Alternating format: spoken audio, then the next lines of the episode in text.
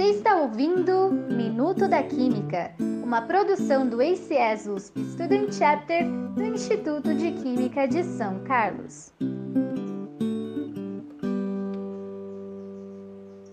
Você sabia que a biomassa é a maior fonte energética renovável do Brasil?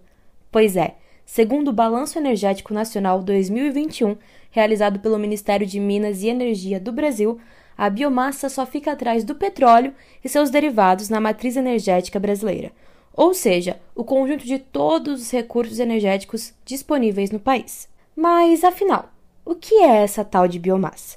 Por que é que essa fonte de energia não é tão explorada e utilizada no nosso país?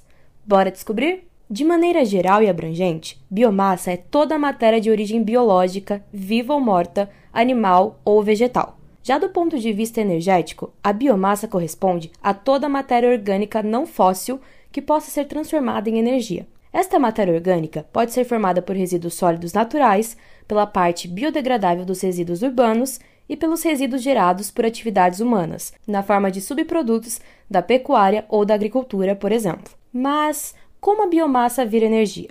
Bom, a biomassa contém energia armazenada sob a forma de energia química e por ser considerada uma fonte primária de energia, é necessário que ocorra um processo de transformação para uma fonte secundária de energia, sendo essa que a gente consome na forma de combustíveis veiculares, energia elétrica, carvão vegetal, dentre outros. A biomassa pode ser convertida em diversas formas de energia, dependendo da matéria-prima e dos diferentes tipos de transformação.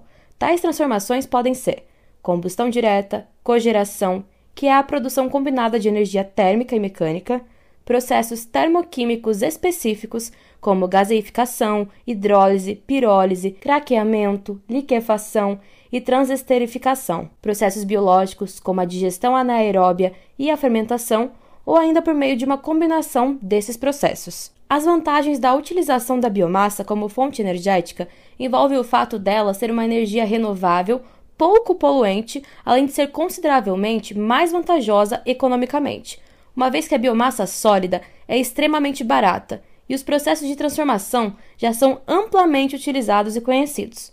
No entanto, claro que existem desvantagens, pois, como tudo na vida, existem prós e contras.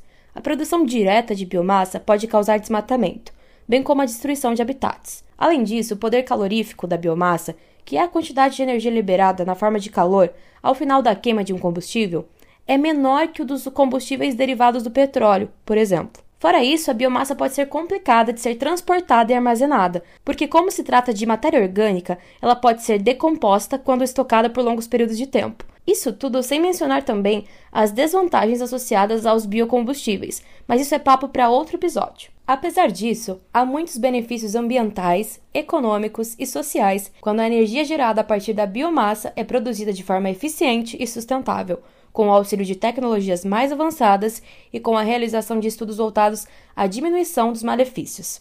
Um exemplo disso é o aproveitamento dos resíduos urbanos como sendo a matéria-prima da biomassa para geração de energia. Mesmo sendo a maior fonte energética renovável e possuindo grande viabilidade de aplicação no Brasil, a energia a partir da biomassa ainda é pouco explorada e está abaixo do seu potencial, segundo a matriz elétrica do país, na qual as usinas hidrelétricas ainda são as campeãs disparadas. Entretanto, já é observada uma expansão da participação da biomassa na matriz elétrica brasileira, nos leilões mais recentes de compra e venda de energia elétrica. Agora que vai uma curiosidade. Talvez você já tenha ouvido falar de pessoas que consomem biomassa de banana verde. Esse tipo de biomassa é uma espécie de pasta, resultante do cozimento da banana verde, e tem sabor suave, contrastando com o sabor deste alimento in natura. Além disso, já é comprovado cientificamente que consumir banana verde contribui para o controle do índice glicêmico, do colesterol, bem como proporciona saciedade e melhora o trânsito intestinal, e até previne o câncer intestinal. E aí, gostaram de ouvir um pouco sobre o que é biomassa e como ela é convertida em energia elétrica? Esperamos que sim. Fiquem ligados no próximo episódio. Até mais, galera! Este episódio foi escrito por Danúbia Esprega Gonçalves, revisado pelo professor doutor Eduardo B. Azevedo e gravado por Giovanna Campos Esquevinato.